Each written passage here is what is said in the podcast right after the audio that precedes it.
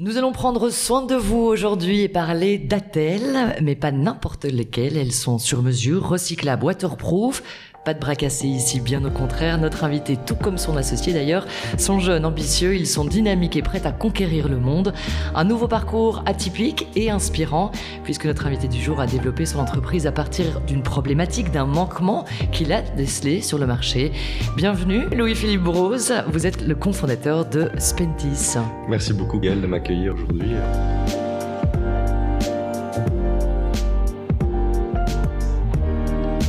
Vous écoutez Au Summum, les podcasts de la Smart Media Agency qui donnent la parole aux entrepreneurs. Pendant une petite heure, ils décortiquent et analysent leurs choix et leur parcours. Bien plus inspirant que le mythe d'un chemin sans embûches, ils et elles sont là pour parler de leurs expériences, les pires comme les meilleures, l'objectif des conseils pour se lancer, de bonnes idées pour avancer et les clés pour réussir. Spentis, c'est une entreprise euh, tout d'abord bruxelloise, on est basé en Belgique, euh, dans plus de 16 pays. Et en fait, on va digitaliser euh, le processus de production, de création d'orthèses sur mesure. Donc tout ce qui va être orthèse, prothèse, donc des immobilisations orthopédiques qu'on va en fait imprimer en 3D au lieu de le faire en fait avec des technologies traditionnelles. Donc ça va permettre en fait de personnaliser davantage ces orthèses vraiment aux besoins du patient. Bonjour Louis-Philippe, on est vraiment bah, ravis de vous accueillir dans ce podcast euh, au summum pour nous parler de vous, de votre entreprise et de tout ce que vous avez mis en place. On va vraiment avoir l'occasion de revenir hein, sur Spenty, ce que c'est, comment vous, vous travaillez, mais avant tout, on va parler de vous. En l'occurrence, quelque chose qui m'a frappé et qui pour moi est un élément sur lequel bah, forcément on va se concentrer dans un parcours inspirant. Vous avez un parcours scolaire assez standard, vous commencez l'échec, mais vous ne terminez pas vos études. C'est ça, en effet, Gaël. On a choisi, euh, mon cofondateur non plus d'ailleurs n'a pas fini ses études euh, d'ingénieur euh, civil en biomède à l'UCL. en fait, on a lancé la boîte après notre bac et après la Master 1, on s'est rendu compte que ça prenait de plus en plus d'ampleur. Donc on a dû faire un choix et en fait, on a commencé à engager nos premiers employés. Et puis euh, voilà, le, mémoire ne nous, nous excitait pas plus que ça. Et donc on s'est dit ok, on va se lancer à 200% dans la boîte et euh, on va essayer de, de, faire comme Mark Zuckerberg et tout ça. c'est vrai qu'on a beaucoup de, de personnes qui, qui, ont parfois le souhait d'être entrepreneurs et puis qui, qui s'arrêtent parce qu'ils ne sont pas diplômés ou parce qu'ils n'ont pas euh, voilà fait des grandes études. Donc comme quoi l'un n'empêche pas l'autre. Non, tout à fait. Je crois que l'entrepreneuriat c'est avant tout un mindset, un état d'esprit. Après les skills, tout ce qui est compétences, que ce soit hard ou soft, euh, ça s'apprend. Euh, mais je crois que l'ingrédient principal euh, pour être entrepreneur, c'est vraiment une question d'état d'esprit en vouloir. Bah justement, on va en parler de cet état d'esprit parce que on n'arrive pas en cours d'études avec une idée formidable et en se disant génial, j'ai créé ma petite entreprise. Il y a un cheminement. Comment ça se déroule? Comment ça se met en place? Ça prend combien d'années? À quel âge tu te sens entrepreneur? Je crois que la définition d'entrepreneur va évoluer à travers le temps. Euh, en fonction de, l'évolution de la vie, l'évolution euh, du parcours professionnel, etc. Mais je crois que ça, ça vient vraiment initialement d'une soif, euh, d'une faim, de, de vouloir créer, de vouloir créer son impact, de vouloir créer son propre rôle dans la société. Et donc vraiment se positionner en tant que producteur et pas consommateur dans la société. Et ça, je crois que c'est vraiment euh, le début. Et puis la définition d'entrepreneur va évoluer euh, en fonction de, de voilà de ce qu'on va apprendre, de l'idée qu'on va avoir. Mais donc c'est pas quelque chose de statique, c'est quelque chose vraiment de dynamique qui évolue en fonction d'expériences professionnelles et privées. Quand tu commences tes études, tu te dis je vais devenir entrepreneur ou l'objectif est tout autre? Euh, je crois qu'il y avait quelque chose, 80% euh, de moi quand même, qui disait ok, je veux, je veux devenir entrepreneur, mais je me, je me disais toujours depuis pendant mes études, ouais, je vais faire un. D'abord, euh, je travaille pendant 2-3 ans dans des boîtes de consultance, euh, euh, essayer de mettre un pactole de côté, apprendre, apprendre avoir des, des, des skills, et puis lancer ma boîte.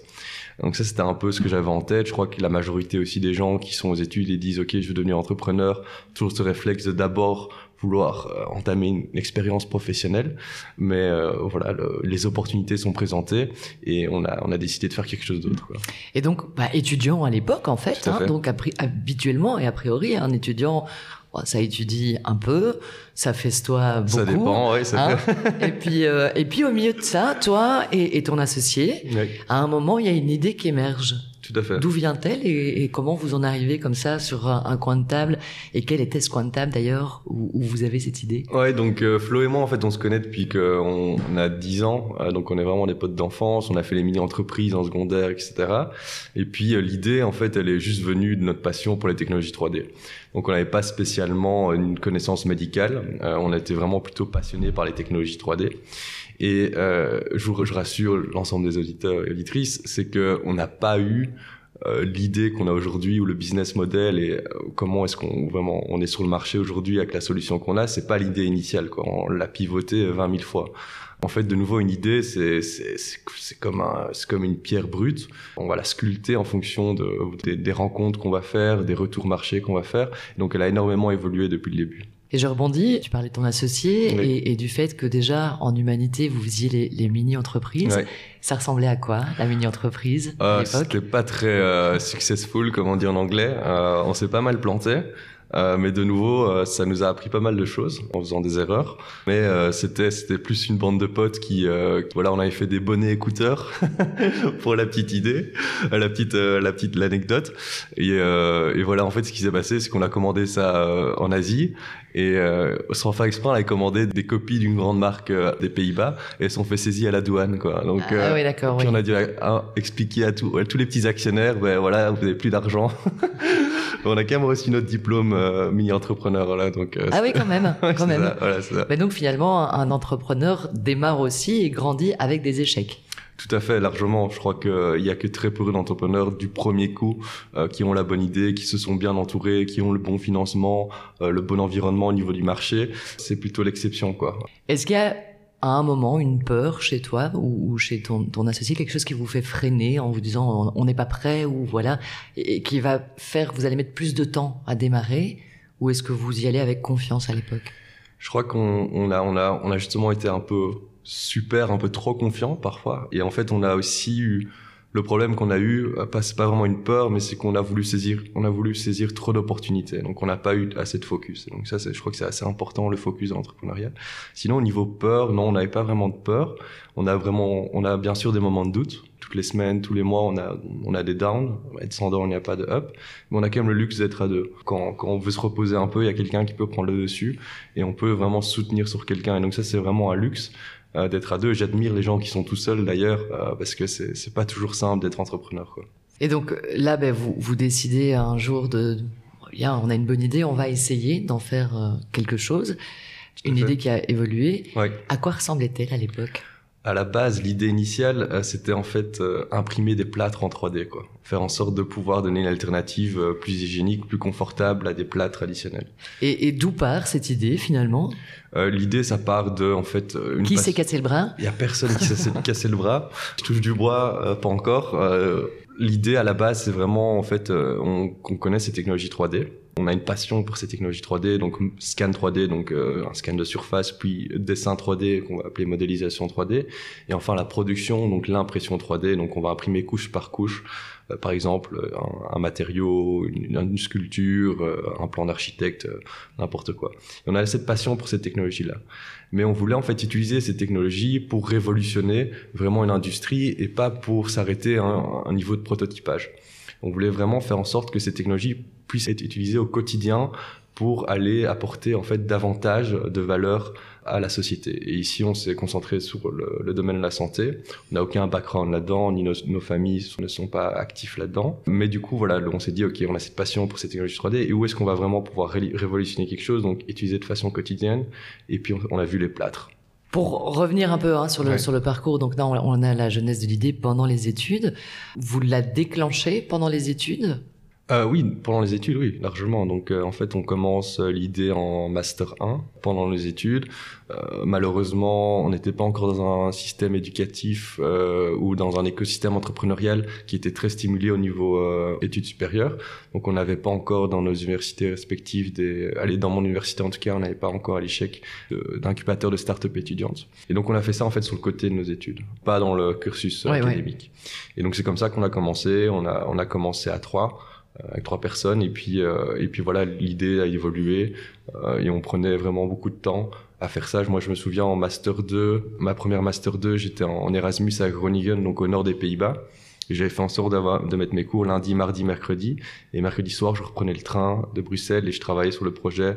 Euh, du coup, je restais à Bruxelles mercredi soir jusqu'au dimanche. Et Flo était à Milan et lui faisait des allers-retours aussi en train ou en avion pour travailler sur le projet. C'est comme ça qu'on a vraiment commencé à côté de notre cursus scolaire.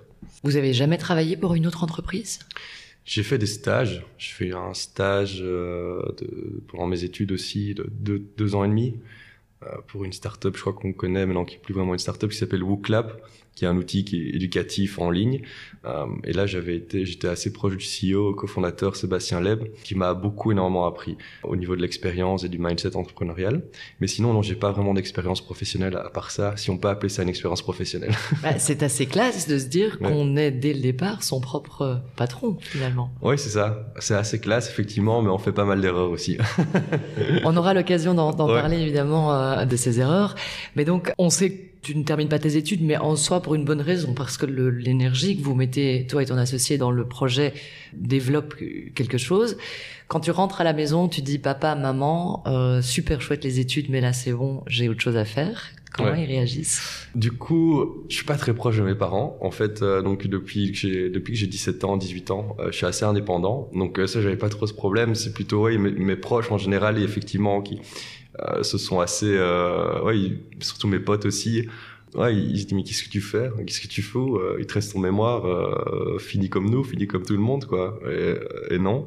Et d'ailleurs, j'en parlais de nouveau avec un ami récemment qui me disait euh, de toute façon, tu m'écoutes jamais, mais ça réussit toujours ce que tu fais. et donc, c'était un des amis justement à l'époque qui m'a dit mais arrête tes conneries, euh, arrête tes bêtises, fais un, un, un, schéma classique et puis tu verras quoi. Et donc, oui, les gens sont largement inquiets effectivement. Ouais. Il y a à ce moment-là bah, des gens qui tentent peut-être de te décourager, de vous décourager d'aller dans ce sens-là Je crois pas qu'il y ait des gens qui nous décourageaient, mais il y a des, des, gens qui ont une perspective différente de la vie euh, et qui ont besoin peut-être plus de sécurité. Et euh, ici, nous, on voulait, voilà, on se disait que c'était le moment idéal en fait de prendre des risques parce qu'on voilà, on n'avait pas de, de, famille, on n'avait pas de prêt hypothécaire ou ce, ce, genre de problème ou ce genre de fardeau là dans notre tête ou de charge mentale dans notre tête. Euh, une famille, c'est pas une charge mentale, mais vous voyez ce que je veux dire oui, oui, tout à fait. On prend un risque financier. Du coup, bien sûr, ça a un impact potentiel sur euh, sur nos enfants et sur euh, le conjoint ou la conjointe. Et donc là, on s'est dit, ok, c'est le moment idéal de prendre des risques parce que si on rate, on va perdre moins que euh, si on était déjà assez avancé dans notre dans notre vie privée. Mais est-ce que tu réalises à ce stade-là que tu prends prend un risque là où, tous les autres finalement, à même à cet âge-là, préfèrent la sécurité et le parcours classique j'ai un diplôme mais au moins. Est-ce que toi à ce moment-là tu as conscience que tu te jettes dans le grand bain des requins, à l'opposé finalement des autres? Oui, largement. Euh, c'est une angoisse hein, qui euh, qu'on a toujours aujourd'hui. Aujourd'hui d'ailleurs, si le projet entre guillemets euh, se casse, allez que ça ça se passe pas bien, qu'est-ce qu'on va faire quoi? Et on a aussi ce, ce, cette angoisse là au début, bien sûr. Euh, on a du mal à dormir parce qu'on se dit que voilà, on a des on a des emplois, on a de l'argent qu'on doit aller, on doit payer des salaires en fin de mois. on a aussi entre guillemets un peu cette réputation qu'il faut qu'on veut maintenir. Euh, d'être entrepreneur et de continuer à entreprendre. Euh, on a peur de l'échec euh, et du regard des autres par rapport au jugement que, que l'échec peut émettre. et donc ça, c'est effectivement quelque chose qui est toujours présent, mais où j'arrive à me distancer de plus en plus à travers le temps. Et on a toujours envie en fait de arriver à une certaine étape et se dire ok si j'arrive à cette étape-là, par exemple euh, commencer à vendre ou euh, commencer à aller dans un autre pays, euh, c'est bon j'ai validé, là je, peux, je pourrais entre guillemets me casser la gueule, c'est pas grave. Mais en fait c'est chaque fois on veut plus, on veut plus, on veut plus quoi. Donc cette angoisse est toujours là, mais moins présente parce qu'on arrive, je crois, avec l'expérience professionnelle, mais aussi en, en gagnant en maturité, relativiser les choses et se dire que c'est pas le plus important. Tu peux nous dire quel âge vous avez, toi et ton associé? Euh, Florian et moi, on a 27 ans. Oui, donc vraiment des jeunes entrepreneurs. Oui, c'est ça. Euh, ta créativité, finalement, parce qu'il en faut quand même un peu euh, pour ta productivité même, tu la trouves où? Quel environnement il te faut pour, pour devenir créatif et productif? Ah, C'est une bonne question. En fait, je crois que c'est, pour moi, c'est une question personnellement, en tout cas, c'est une question d'équilibre entre être tout seul, donc vraiment être dans, dans ma petite grotte, et être ici au bureau, euh, échanger avec les gens, pouvoir euh, partager mon énergie, aussi en, en, puiser sur les autres aussi, et vraiment avoir un échange. Donc ça dépend des moments, euh, mais c'est vraiment un, un, équilibre entre les deux, entre solitude et échange. Et vraiment, si je dois vraiment être créatif, Je préfère euh, être entouré de personnes euh, et puis travailler, écouter énormément sans trop m'exprimer, puis prendre toutes ces idées que j'ai écoutées et être tout seul et essayer d'exprimer aussi ma façon de voir les choses par rapport à ce que, ce que les autres m'ont dit. Oui, donc tu as un, besoin de l'équipe finalement euh, qui, largement. qui est important. Oui, oui largement, c'est indispensable et c'est pour ça aussi que, comme je disais tantôt, je suis bien content d'être avec Flo et pas tout seul. Quoi. Tu parlais tantôt d'une certaine confiance quand même, mais il y a une, forme d'angoisse, l'air de rien. Euh, pour toi, quelles sont les qualités pour être un bon entrepreneur? C'est pas les qualités que j'avais forcément au début de l'aventure. et je crois que, qu'ils se cultivent et qu'ils s'apprennent. Je crois rester calme, c'est très important. Rester calme, respirer un bon coup, prendre un step back et, et pas directement euh, réagir à chaud. Je crois que c'est rester calme par rapport aux relations humaines, en général avec ses collègues rester calme par rapport à des fournisseurs ou des potentiels clients ou ce genre de choses. C'est vraiment très important. Mais une chose, je crois, qui est encore plus importante, que j'ai appris, euh, pas à nos dépens, mais que j'ai appris quand même, euh, c'est euh, faire preuve de détermination et de focus. Détermination, c'est facile, mais avoir un focus et savoir dire non à certaines opportunités, comme je disais avant, et savoir vraiment allouer l'ensemble des ressources à quelque chose qui est vraiment principal au niveau du projet, au niveau de l'entreprise. Euh, c'est très difficile parce qu'on est vite tenté par euh, dire ok on pourrait aller là-bas, on pourrait faire ça aussi, et malheureusement euh, parfois on n'a pas assez de ressources nécessaires pour aller dans toutes les directions possibles, et on se retrouve avec 5-10 projets qui sont à 10% au lieu d'en avoir un principal qui est à 95 quoi. Donc ça c'est important un bon conseil sur lequel on reviendra un petit peu dans l'expertise euh, tout à l'heure. Aujourd'hui, pour toi, quelle est ta définition du succès et est-ce que tu penses l'avoir atteint ou en être proche? Je crois que le, le succès, elle, la définition a évolué. Je me rends compte que le succès est beaucoup plus euh, quelque chose de personnel que quelque chose de sociétal. Maintenant, j'associe énormément le succès avec euh, un bonheur personnel, être heureux, être épanoui plutôt que comment j'aurais pu le voir quand j'étais en secondaire ou au début de mes études universitaires ou même pendant mes études universitaires, qui était associé par une reconnaissance des autres. Donc pour moi, le succès est avant tout quelque chose d'intérieur et ne passe pas nécessairement par euh, une aventure entrepreneuriale ou être grand chef d'entreprise ou, euh, ou etc. Euh, c'est vraiment être en paix avec soi-même et être heureux. Ça va me permettre de rebondir assez facilement sur la prochaine question. Est-ce que tu penses à ce stade avoir le juste équilibre entre le professionnel et la vie privée? Je crois que non. non, j'ai pas. Je, je, suis accro au travail, euh, malheureusement. Allez pas ou heureusement pour mes investisseurs. Mais euh, effectivement, non. Je crois que euh, dans les prochaines années, je crois qu'il y a un moment, on va devoir ralentir un peu. C'est un marathon, c'est fatigant, autant physiquement que mentalement. Et je crois qu'il faut garder un équilibre entre vie privée et vie professionnelle. Et euh, là, pour le moment, ça va. Mais je me rends compte que si je continue comme ça indéfiniment, ça va pas aller. Donc, à un moment, il va falloir se recentrer et euh, essayer d'avoir euh, un, meilleur équilibre vie professionnelle et, vie privée. Prendre le temps d'aller faire du sport, prendre du temps de, de cuisiner un bon repas, de, de voir les amis. donc, ce genre de choses. Qui sont pour le moment trop sur le côté je, crois qu'ils sont trop sur le côté oui je crois voilà je rate des anniversaires je rate des, des trucs comme ça et c'est une amitié ça s'entretient et j'ai pas envie de voilà ils sont fidèles et donc euh, je les remercie d'air pour ça et tout ça mais mais effectivement je crois que c'est indispensable de, de prendre plus de temps pour soi aussi et pour les autres du coup. Et ça pour le moment c'est pas toujours le cas quoi on va finir cette petite partie euh, de portrait avec euh, de la musique. Ok. Euh, on t'avait demandé si tu pouvais nous préparer deux, deux titres qui sont pour toi, voilà, inspirants, motivants ou, ou, peu importe, en tout cas, qui t'apportent une émotion. Et puis bah, finalement nous expliquer quel type d'émotion ce genre de titre t'amène. Ah ouais, donc euh, j'ai fait mes devoirs. Bon, je les ai fait en dernière minute. donc euh, je les ai fait rapidement. Je crois que pour la partie personnelle, euh, c'est une chanson de, Christophe Chazol. C'est un artiste français qui vient de Martinique et s'appelle Birds Part 2. Ça commence très calmement avec une bande son de d'oiseaux qui ont été prises en Martinique. Et, puis c'est une chanson qui évolue avec un rythme comme ça qui est très prenant. Et ça me fait énormément de bien pour me recentrer sur moi-même et quand je suis tout seul. Et euh, pour réfléchir à ce que j'ai fait pendant la journée, ce que j'ai fait pendant la semaine et, euh, et essayer d'être heureux.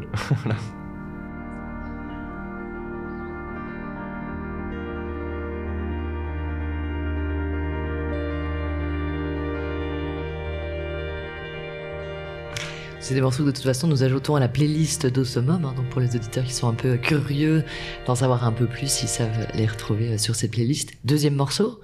Deuxième morceau, donc ça c'est un morceau peut-être qui est un peu plus euh, expressif et un peu plus passe-partout. Euh, c'est un morceau de Philippe Catherine euh, avec euh, Angèle et euh, Chili Gonzalez, euh, donc euh, duo. Beaucoup d'admiration pour Philippe Catherine. Il est taré, mais il est incroyable. et avec la voix d'Angèle, ça, ça donne vraiment bien. C'est vraiment un beau, un, un beau morceau, une, une belle balade.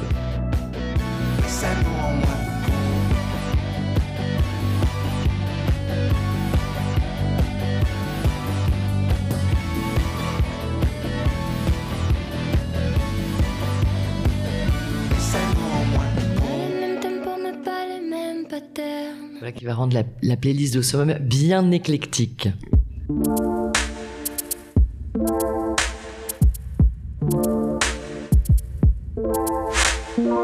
On a une petite tradition dans le podcast, c'est les, les questions-réponses assez rapides.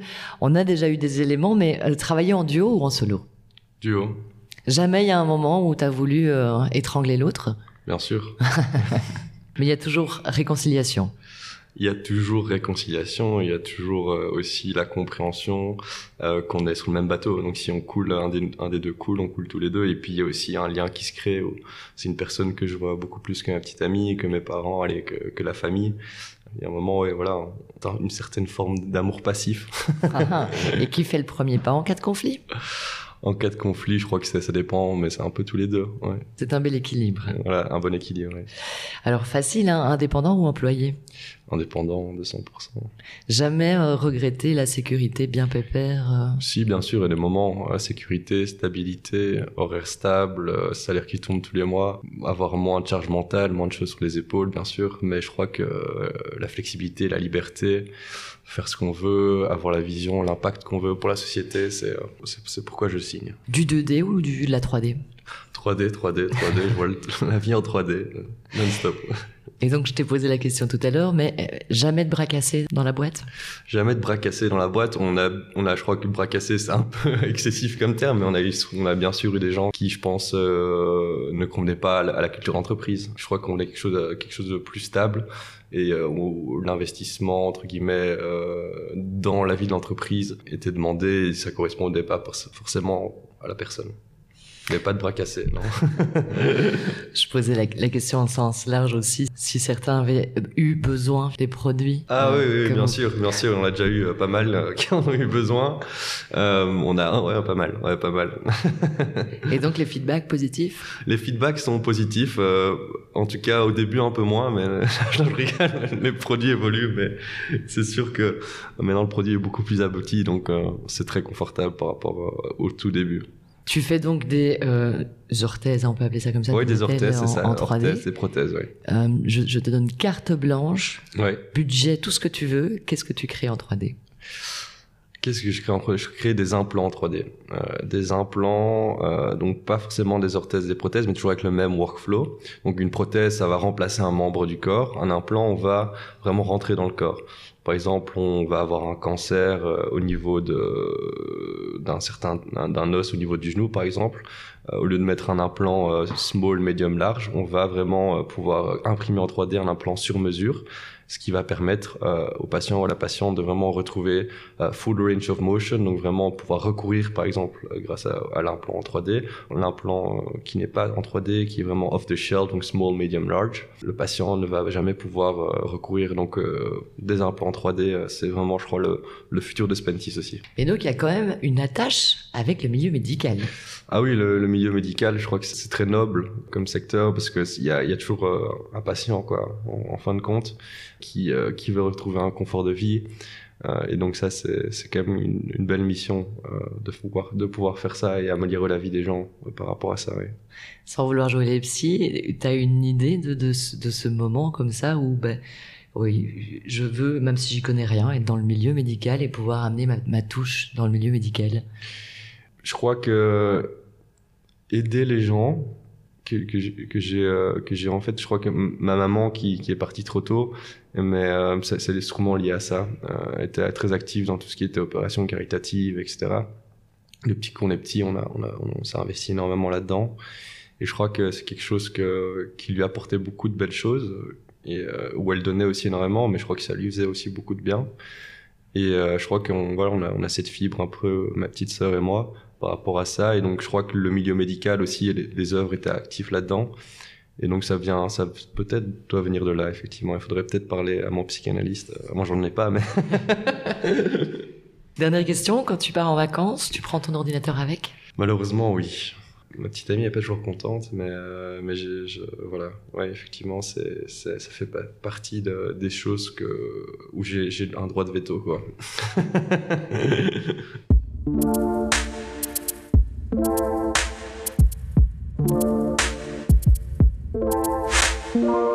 Je te propose de passer à la partie vraiment qu'est-ce que Spentis, plus aspect technique et, et en chiffres aujourd'hui, commençons par là. Spentis, c'est combien de personnes? Combien d'employés ou de collaborateurs? Aujourd'hui, on est, on approche la trentaine, donc on est quand même pas mal, sachant qu'on a commencé 2021, donc il y a un peu plus d'un an, on était dou- une douzaine environ. Euh, donc ça évolue pas mal. On a aussi ouvert un bureau maintenant aux États-Unis, euh, donc on a commencé à avoir nos premiers employés là-bas. Donc euh, une grande famille, on, on a des gens un peu partout qui travaillent remote. On a engagé maintenant un Polonais, euh, quelqu'un qui vient de Bosnie-Herzégovine, euh, une personne du Nigeria. On a on a des Flamands, on a des, des Wallons, on a des Français, on a des Italiens, on a des Espagnols. Donc, Donc très multiculturels ouais, très multiculturel, ouais, ouais, c'est cool. et un peu répartis donc dans le... un peu répartis euh, dans le globe et on essaye un peu de les avoir toujours ici aussi. Donc, par exemple, aujourd'hui, euh, vendredi, pardon, donc demain, on a un gros team building. Là, on sera tous là et donc les gens viennent des États-Unis, viennent d'un peu partout d'Europe pour ce team building et euh, on va bien faire la fête. Allez, j'espère en tout cas.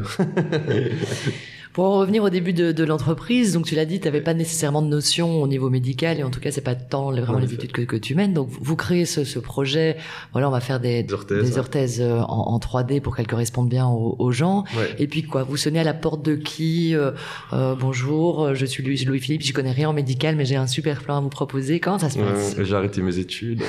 Oui, J'ai même pas mon diplôme, mais vous ça. inquiétez pas, faites-moi confiance. Bah c'est ouais, c'est beaucoup au culot quoi. C'est sûr que c'est sûr qu'au début on, on a été voir des, des chirurgiens orthopédiques. Euh, On a envoyé pas mal de mails, on s'est un peu intéressé à eux, à ce qu'ils faisaient, les publications qu'ils avaient fait, et donc on a essayé en fait de, de trouver leur point d'intérêt et d'axer notre discours euh, ou la solution vers les problématiques euh, qu'ils adressaient. Et donc c'est comme ça qu'on a pu euh, entre guillemets avoir un premier rendez-vous. Et puis voilà, on s'engage à, à certains délivrables, que ce soit des prototypes ou, euh, ou faire ce genre de choses. Et puis si on délivre, alors on gagne, la, on, on gagne un certain capital confiance sur lequel après on peut capitaliser pour, euh, pour s'étendre. Donc je crois que c'est une relation de confiance, tout le monde est humain, euh, mais c'est à partir du moment où on établit une relation de confiance avec euh, l'interlocuteur ou la personne en face de nous, ben voilà, il y, a un- y a un capital sur lequel on va pouvoir euh, capitaliser pour faire en sorte d'évoluer. Vous créez l'entreprise en quelle année? En septembre 2017. Et donc à ce moment-là, vous êtes à deux, Ouais. avec tous vos rêves On et vos trois, ambitions. ouais, à trois, finalement. ouais. à trois, à tous nos rêves et nos ambitions, c'est ça, ouais, c'est ça, effectivement. Ouais. Et quelles sont les grandes étapes clés après ça? Les grandes étapes clés après ça, je crois que ça a été euh, l'engagement de notre premier employé, Giacomo, qui est arrivé en 2018, en, en juin 2018. Euh, première personne qu'on a engagée, où là on a commencé à comprendre ce que c'était, euh, entre guillemets, gérer voilà, des, des gens, quoi. Donc parce que, voilà, on, on est entre à deux ou à trois, c'est un peu, c'est un peu, c'est différent. Ça, c'est une première grande étape clé. Puis, je crois, après le, développement et la, validation euh, par euh, la FMPS, donc l'Agence euh, fédérale pour les médicaments et la santé, qui est, ça, c'était plutôt début 2020. Euh, ça, c'était aussi une grande étape. Euh, et puis une plus grande étape récemment, je crois que c'est no- notre premier contrat aux États-Unis, euh, ici fin de l'année 2021, avec un hôpital assez connu. Et donc ça, c'est quand même aussi une grande étape. Et après, il y a eu des petites étapes intermédiaires, levée de fonds, qui nous ont permis bien sûr de continuer le développement. Et après ça, voilà, vraiment la, la commercialisation aussi début 2021 de notre euh, nouvelle, nouvelle nouvelle solution, qui aussi euh, fait énormément plaisir. On est très fiers aussi. Quoi. Et quelle est-elle cette nouvelle solution? Donc on a en fait à la base on était très euh, service. Donc en gros on, on modélisait euh, donc euh, le- processus c'est un- une acquisition d'image 3D donc scan 3D puis dessin 3D de la telle du plâtre euh, de l'orthèse ou du, de la prothèse et puis impression 3D. Et en fait, nous, on recevait des scans, et puis on avait des modélisateurs 3D en interne ici, euh, qui dessinaient selon les directives médicales à des orthoprothésistes ou des chirurgiens orthopédiques. Et puis on imprimait ça ici, à Bruxelles, et on, et on envoyait ça euh, dans les hôpitaux. Et en fait, ce qu'on a développé euh, en 2020, c'était euh, faire en sorte de développer une solution où les orthoprothésistes vont pouvoir scanner par eux-mêmes, comme, comme d'habitude, mais aussi modéliser par eux-mêmes et imprimer par eux-mêmes. Parce que je suppose que trouver des modélisateurs 3D qui connaissent en plus euh, en médical, c'est assez compliqué comme Ouais, c'est profil. ça, l'ana- l'anatomie, c'est c'est quand même quelque chose de complexe. Donc effectivement, l'idée, ça a été au lieu de nous faire un service, c'est de rendre les outils accessibles aux orthoprothésistes pour qu'ils puissent vraiment prendre le contrôle à travers l'ensemble l'ensemble de la chaîne de valeur. Et donc vraiment profiter de l'ensemble euh, du processus par eux-mêmes et aussi produire par eux-mêmes. Euh, Donc ça va leur permettre de gagner du temps sur la livraison, de gagner aussi en marge et aussi de pouvoir vraiment avoir exprimé l'entièreté de leur expertise médicale à travers notre solution. Tu expliquais en début que euh, le business model avait quand même beaucoup évolué euh, au fil des ans. Euh, là aussi, ben, de, de quoi part-il et, et pour en arriver là où vous en êtes aujourd'hui avec Mhm. euh, toutes les idées et les nouvelles solutions? Oui, au début, on, on vendait par pièce imprimée, guillemets, donc euh, par, par euh, produit fini imprimé en 3D. Aujourd'hui, on, a, on est passé vraiment dans un, dans un modèle un peu euh, voilà, comme, comme Quasi-Demi ou euh, comme Odoo, c'est un abonnement mensuel par utilisateur qui va permettre un accès à la plateforme, des outils de modélisation 3D, de scan 3D, et puis en fait un variable en fonction de la consommation des, fichiers 3D qui sont produits ou qui sont imprimés. Donc ça va nous permettre en fait entre guillemets de fidéliser aussi un peu la clientèle parce qu'au plus ils vont consommer, au plus en fait ils vont pouvoir amortir cet abonnement. Et donc l'idée c'est via cet abonnement, c'est vraiment qu'ils ont accès à un atelier digital avec pas juste des attelles pour l'avant-bras, mais ça peut être des semelles orthopédiques, ça peut être des prothèses euh, pour remplacer un membre supérieur, ça peut être par exemple un casque, ça peut être un casque pour des gens qui ont une déformation de crâne ou ce genre de choses. Donc c'est vraiment accéder à un outil digital via cet abonnement et où il y a un ensemble de produits qui va permettre en fait à l'orthoprothésiste de, de répondre à plus en plus de demandes. Alors Moi, j'ai deux questions comme ça qui me viennent vraiment Oui. à l'esprit. Au moment où vous lancez votre entreprise en 2017, Oui. tu me racontes ça autour d'un verre, je te dirais, putain, mais t'es complètement dingue. Euh, tu t'adresses quand même à, à un public qui va être assez fermé parce que euh, tu vas pas créer 152 attelles du même type. C'est Mhm. assez individuel finalement. Chaque produit est, est très personnel. Oui. Donc, pour arriver à développer un public suffisamment large, ça va être compliqué pour toi, euh, t'es complètement fou. Et puis, deuxième point, euh, euh, toute la stratégie de communication et de marketing là autour, idem. Comment faire pour communiquer correctement, puisque tu ne t'adresses pas au grand public Mhm. donc euh, il y a effectivement bah, le, le porte-à-porte auprès des, euh, des chirurgiens orthopédiques ou autres, qui est une excellente idée, c'est vrai. Mais comme tu le disais, à un moment donné, il est nécessaire aussi de pouvoir établir de la confiance. Et donc établir de la confiance, c'est peut-être aussi te, te tourner vers des organismes qui peuvent, peuvent valider ce que tu fais. À ce moment-là, toutes ces problématiques, vous y pensez Et si oui, ben, comment vous y avez répondu? Donc on a oui c'est vrai effectivement on a c'était un gros challenge euh, comme tu dis et euh, on a vite compris en fait qu'il fallait parler la même langue que nos partenaires que nos clients potentiels. Et donc on a on a on s'est rapidement mis à créer beaucoup de contenu euh, scientifique rapidement mis à commencer des études cliniques un peu partout pour gagner en fait en légitimité sur le marché.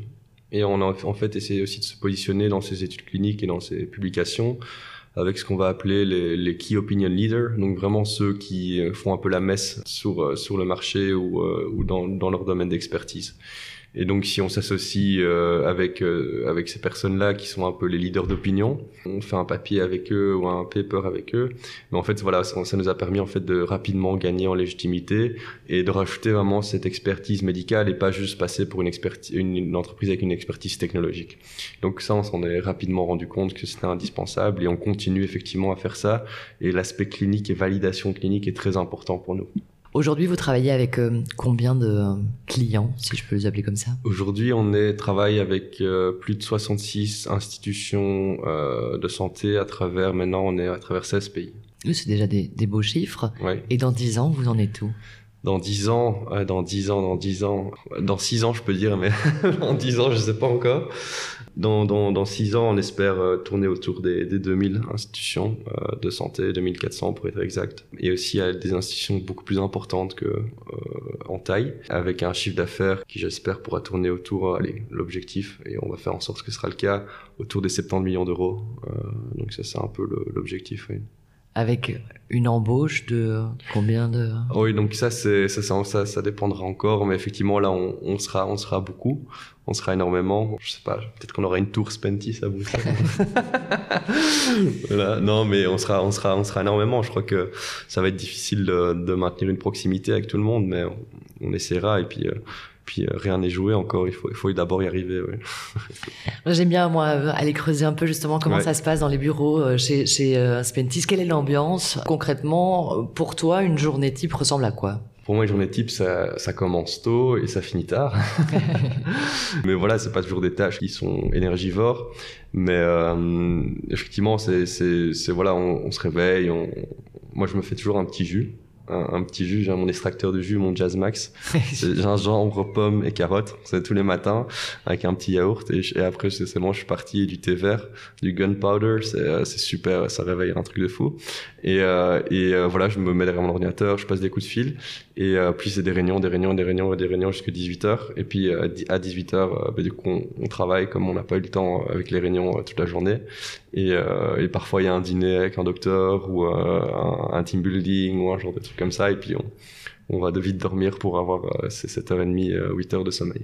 Donc justement, bah, demain, c'est team building. Ouais. C'est quoi le programme?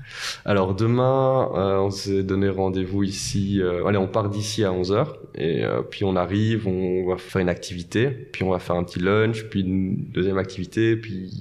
je- C'est ouais, quoi je- les activités? Ah, je peux le dire parce que ce sera. Ce sera diffusé après. sera On va pas rompre la surprise. Donc le soir, l'activité, ce sera, ils vont devoir marcher sur des braises.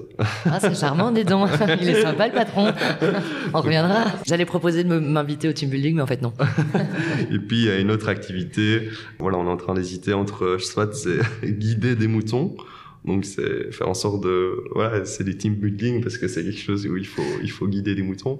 Et puis une autre activité qui est un peu plus, euh, entre guillemets, euh, pour s'amuser, c'est du tir au clé, quoi. Donc euh, un disque, euh, on tire dessus. Et puis à côté de ça, on aura, on aura aussi euh, un concours euh, entre, euh, on va mélanger différents départements et faire des six groupes. Et après, ils vont devoir essayer de, en 20 minutes de brainstormer une idée marketing et puis la pitcher en une minute. Et puis il y a un prix euh, pour ceux qui gagnent. Et puis gros barbecue et on dort tous sur place. Voilà, donc c'est cool. Et c'est dans quel coin?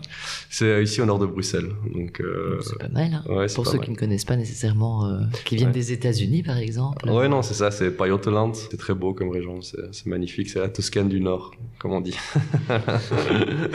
Quel genre de patron tu es? Euh, un patron qui, j'espère, gagne en maturité. Je dis ça parce que voilà, il- Louis-Philippe euh, en 2017 par rapport à Louis-Philippe ici en 2022, je crois que je vais être à la version 5.0. euh, et voilà, j'essaie toujours d'être euh, la meilleure version de moi-même. J'essaie toujours d'être très accessible, de garder mon calme comme je disais avant, même si c'est pas toujours facile. Parce qu'on est toujours occupé et parfois on, on vient poser des questions, on a l'impression que c'est fait exprès pour, pour occuper le temps. Mais voilà, donc je trouve quelqu'un de très accessible, quelqu'un de, de plus en plus humain aussi. Euh, J'attache beaucoup plus en plus d'importance à ça. Et donc euh, oui, je crois que je suis vraiment quelqu'un de à l'écoute, euh, calme, mais aussi qui peut. euh, il y a un moment, il faut aussi, euh, faut être sérieux, euh, faut y aller. Et euh, j'aime bien euh, communiquer la vision, communiquer, avoir ce leadership. Je crois que c'est quelque chose que j'arrive plus ou moins quand même bien à faire euh, et vraiment inspirer, empower les gens, faire en sorte quoi, qu'ils soient pris, qu'ils aient vraiment l'impression de faire partie du projet, de faire partie de la vision, faire partie de la mission de Spentis et que de faire en sorte de, de partager cette énergie que j'ai en moi, c'est c'est- c'est quelque chose que j'arrive à faire et, et la communiquer, je crois que c'est quelque chose que j'arrive à bien faire. C'était ma question. Est-ce que tu penses communiquer correctement et suffisamment avec euh, les employés? Je crois que on fait jamais assez pour nos employés. C'est quand même quelque chose, une des ressources les plus les plus précieuses, c'est le temps. Et euh, ils investissent du temps pour euh, pour l'entreprise et communiquer avec eux, c'est c'est pas toujours. euh, je crois que communiquer c'est simple, mais le fait qu'il y ait beaucoup à communiquer et qu'il faut toujours avoir un niveau d'attention élevé pour pouvoir vraiment adresser la problématique qui nous est communiquée. Oui, c'est pas nécessairement que des problématiques, mais garder toujours un niveau d'attention élevé et toujours une même qualité d'écoute et après aussi de prise en compte du problème ou du challenge et délivrer une solution, c'est compliqué surtout quand ça commence à se multiplier de plus en plus. Euh, et donc ça ça commence à être vraiment un, un travail euh, qui est de plus en plus complexe, ouais. Mais euh, pour le moment, je crois que j'arrive quand même à, à communiquer de façon correctement et, et Florian aussi, donc on est assez content. Qu'est-ce qui met euh, le, les patrons en colère pour toi et pour Florian à la limite? Dénonce, vas-y. Qu'est-ce qui nous met en colère? Je crois que nous, à la base, on fait toujours confiance. On veut vraiment, euh, et aussi on veut faire en sorte quand, quand on nous demande quelque chose, on, on leur donne quoi. Que ce soit la flexibilité, que ce soit matériel, bien sûr si c'est dans la mesure du, du raisonnable, on veut entre guillemets qu'ils aient pas d'excuses. Et donc après arriver avec euh, de nouveau quelque chose où quand quelque chose s'est pas bien passé, qu'il n'y a pas une, une explication entre guillemets qui est logique et qu'il y a euh, une mise en cause de qui paraît un peu futile, quelque chose qui, qui peut être énervant effectivement. Un abus de confiance, en fait, Voilà, c'est ça, c'est ouais, c'est bien résumé, c'est bien résumé, un abus de confiance effectivement. Je crois que voilà, on reste quand même les les, boss, bon c'est un peu patriarcal de dire ça, mais on reste quand même les ceux qui restent à la barre du projet, qui sont à la barre du et donc il y a quand même il y même un moment on n'est on n'est pas juste des potes quoi. Je veux dire, euh, il y a quand même un respect et nous on vous respecte et respectez-nous aussi. Pas se foutre de notre gueule quoi. On n'est pas con, on sait quand vous abusez, on sait quand il je crois qu'il sait entretenir effectivement cette confiance et pas faire preuve de- d'abus de, confiance effectivement et ça peut se manifester par rapport à plein de choses. Donc euh, ça c'est ça c'est quelque chose qui moi m'affecte énormément personnellement et qui met énormément en colère ouais, quand on se fout de ma gueule quoi. Est-ce que, en étant jeune et dynamique, euh, comme vous êtes tous les deux, euh, c'est pas parfois compliqué, bah, justement, de parvenir à garder le cadre et le relationnel professionnel et ne pas transformer la boîte euh, en une grosse euh, bande de potes euh, qui rigolent à toutes les blagues et qui Ouais. n'ont plus vraiment le lien euh, professionnel? Si, c'est difficile, c'est difficile. On veut bien sûr que tout le monde soit heureux, soit épanoui, euh, mais où est la limite, c'est pas toujours clair. Et parfois, on se dit ah ouais là on l'a un peu franchi quoi. Et donc c'est important de justement quand on voit ces signaux d'essayer de, de recentrer et euh, d'avoir une discussion ouverte en disant ok bon les gars, euh, il y a des KPIs, euh, vous devez quand même délivrer. Il y a un moment, on peut se marrer, on peut on peut faire ce qu'on veut, mais il, faut aussi délivrer quoi. Et donc ça, c'est quand on voit des signaux effectivement comme ça. Je crois qu'on on essaie directement d'être transparent envers eux. Et eux aussi sont transparents envers nous euh, par rapport à ça. Effectivement, c'est toujours un peu euh, difficile. Euh, comme on est tous jeunes, je crois qu'on doit avoir une, moyenne d'âge de 26 ans. Donc de, de déraper, effectivement, ça peut vite déraper. Combien de soirs par semaine vous finissez en apéro improvisé? Euh, avant le Covid, trop. Après, le, le Covid est passé par là et, euh, et du coup, maintenant, beaucoup moins, quoi. Euh, genre, maintenant, beaucoup moins. Et comme aussi, il y a beaucoup de home y a beaucoup moins de gens. Mais je me souviens, il y a, avant le Covid, euh, il y a un été où, là, euh, il faisait beau en plus.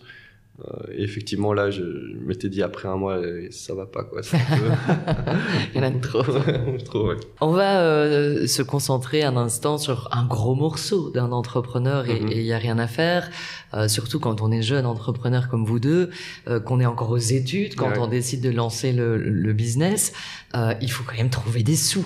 Ah oui, c'est- le nerf de la guerre, hein, je veux dire. C'est comme ça que ça fonctionne dans notre société, c'est sûr. Et donc, comment vous faites à ce moment-là? Initialement, quand on commence, on sait rapidement qu'on va devoir euh, lever, donc euh, récolter pas mal d'argent, Euh, parce que effectivement, on est dans un domaine médical. Il y a des, il y a des réglementations européennes euh, partout dans le monde d'ailleurs, et euh, il va falloir valider, même si c'est qu'un- qu'une attelle ou qu'une prothèse ou qu'un plâtre entre guillemets, il va falloir même faire en sorte que quand on met le device sur le marché, qu'il soit certifié, euh, qu'il réponde à certains aspects euh, euh, anatomiques du patient, etc euh, et thérapeutique du patient. Et donc on sait que voilà, il- si on a commencé le développement en septembre 2017, euh, même en, étant optimiste, on va pas pouvoir le mettre sur le marché avant fin 2019. Ça va prendre plus ou moins un an et demi, deux ans quoi. Et donc on sait qu'on va devoir euh, aussi engager des expertises médicales, des expertises réglementaires, etc. Donc on sait qu'on va devoir aller chercher de l'argent. Et donc là, on se tourne vers vers ce qu'on va appeler des business angels. Donc juste pour euh, pour nos éditeurs, c'est des, des gens qui ont voilà qui ont trop d'argent. Il y en a. Voilà, ou qui investissent de l'argent dans euh, dans des voilà ils ont par exemple un million d'euros euh, qui veulent investir. Au lieu de le mettre dans la bourse ou dans l'immobilier ils vont mettre 100 000 euros par start-up. Ils espèrent que voilà il y en a deux qui font fois- qui font x 10 et on a peut-être six qui se cassent la gueule et euh, les deux restantes euh, font square euh, voilà la même chose et euh, on s'est tourné vers des business angels parce que à côté de l'argent c'est aussi des gens qui ont une expertise euh, et donc c'est du smart money donc ils vont aussi apporter une expertise et ils vont challenger et souvent on va se tourner vers des gens des business angels qui ont fait une expérience entrepreneuriale dans le même domaine que nous pour pouvoir éviter justement de gagner en compétences gagner allez pour pouvoir nous aider à gagner en compétences et éviter de faire des erreurs Vous les trouvez comment? Parce que je suppose que Voilà. sur Google, ça marche pas bien. non, ça marche pas bien. Donc effectivement, c'est euh, et on se fait beaucoup avoir. Mais euh, on a la chance en Belgique dans un écosystème qui est de plus en plus favorise l'entrepreneuriat, que ce soit au niveau fédéral avec le Tax Shelter, que ce soit des initiatives régionales telles que euh, Brussels, où, euh, où il y a des clusters par secteur. Donc par exemple, LifeTech qui est vraiment centralisé sur le secteur de la santé ici à Bruxelles, qui va aussi organiser des rencontres euh, pour euh, rencontrer des business angels. Et puis il y a aussi des organismes de financement wallons, euh, bruxellois et flamands qui vont aussi mettre de l'argent. Et puis finalement, encore un troisième levier qu'on a aussi utilisé, c'est tout ce qui est subside euh, à l'innovation. Euh, ici, Innoviris, euh, la DG6 en Wallonie et Vlaio en Flandre. Euh, Inno- Innoviris nous a aussi euh, énormément aidé pour euh, financer notre recherche. Est-ce que ça a été facile de, de les convaincre de financer ou au contraire, il a vraiment fallu euh, trouver des subterfuges pour leur donner confiance? Non, je crois que c'est, de nouveau, c'est un, un jeu d'équilibriste. Euh, c'est, euh, voilà, j'ai la région bruxelloise qui me fait confiance, tu suis le business angel, et puis tu dis, ah, voilà, le business angel qui fait confiance, Innoviris fait confiance aussi. Donc c'est de nouveau un jeu d'équilibriste et c'est, euh, c'est en fait, c'est de nouveau, comme je disais avant, c'est, on s'engage sur des délivrables. Il faut atteindre un certain pourcentage de ces délivrables au moins pour gagner en confiance et pour dire ok ces deux gars là c'est pas des marioles euh, on peut leur donner euh, quelque chose avec 5 ou 6 zéros et ils vont pouvoir essayer de valoriser ça et créer un impact. Et ils sont pas juste là rêveurs euh, ils savent ce qu'ils ont fait ils ont fait leur devoir ils ont un plan ils ont une vision ils savent où aller ils ont un bateau avec cette grande vision mais ils savent très bien que pour aller dans cette vision, ils ont identifié chaque marche d'escalier. Et donc ça, c'est vraiment ça, c'est la face, dans cette façon-là qu'on va pouvoir gagner en confiance et faire en sorte qu'ils investissent. Et donc avant tout, euh, les investisseurs ou les investisseurs qui soient privés ou publics, c'est du relationnel. C'est de l'humain. Euh, c'est euh, gagner en confiance et faire en sorte de, de délivrer ce qu'on ce qu'on dit. quoi. Il y a une nouvelle levée de fonds qui est prévue euh, pour, euh, pour cette année. Oui. Elle va vous permettre de faire quoi? Donc l'idée, c'est vraiment d'accélérer la commercialisation au niveau euh, mondial, euh, au niveau global. Euh, et donc euh, là, on est, on espère pouvoir lever d'ici voilà juin à peu près. Et on, si si c'est pas juin, ce sera peut-être un peu plus tard. Et donc l'objectif, c'est vraiment de, de faire une grosse levée de fonds pour permettre environ 50%, un peu plus de 50% de cette levée, de fonds sera allouée vraiment au développement commercial et marketing, surtout aux États-Unis et en Europe. Et le reste sera alloué vraiment à l'opérationnel, euh, 25%, et le, reste des 25% euh, au développement de nouvelles, euh, nouvelles applications.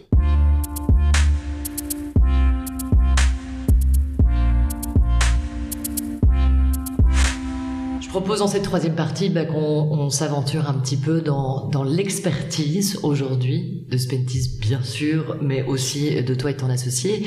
Mhm. Euh, avec le recul aujourd'hui, euh, qu'est-ce qui font de toi? Quelles sont tes qualités qui t'ont permis d'en arriver là aujourd'hui?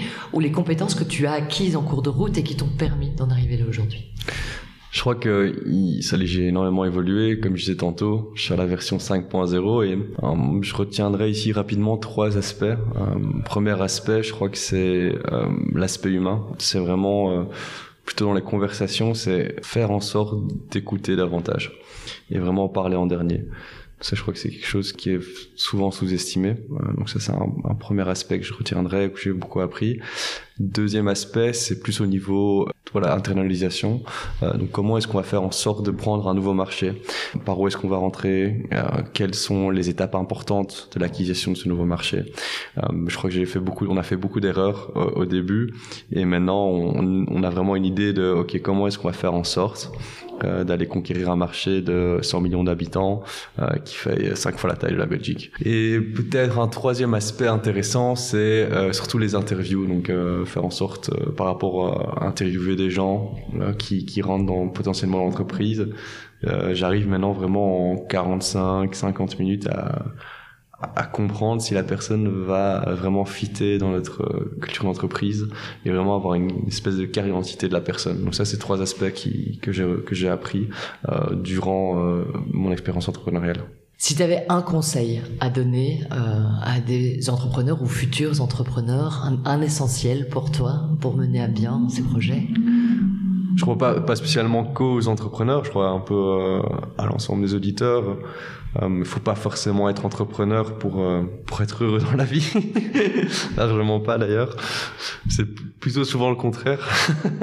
Mais ce que je veux dire par là, c'est que pour moi, ce qui est important, c'est que vraiment tout le monde doit se poser cette question de par rapport à son épanouissement personnel. Quel rôle est-ce que je veux jouer euh, dans la société? Quel impact est-ce que je veux avoir dans ma société? Comment est-ce que je veux qu'on me retient? Donc ça passe pas forcément par être un un entrepreneur euh, qui crée une entreprise, ça peut être euh, quelqu'un qui décide de devenir enseignant euh, ou journaliste par exemple, Euh, mais c'est vraiment essayer de se positionner comme producteur dans la société et pas comme consommateur. Et ça c'est indispensable, surtout avec les de plus en plus de challenges qu'on a dans nos sociétés actuelles. Euh, on a de plus en plus de problèmes, de plus en plus de challenges à, à relever, et donc il faut plus en plus de personnes qui soient là pour produire et faire en sorte de trouver des solutions. Préférer l'activité à la passivité. Exactement, c'est ça, vraiment être acteur euh, du changement.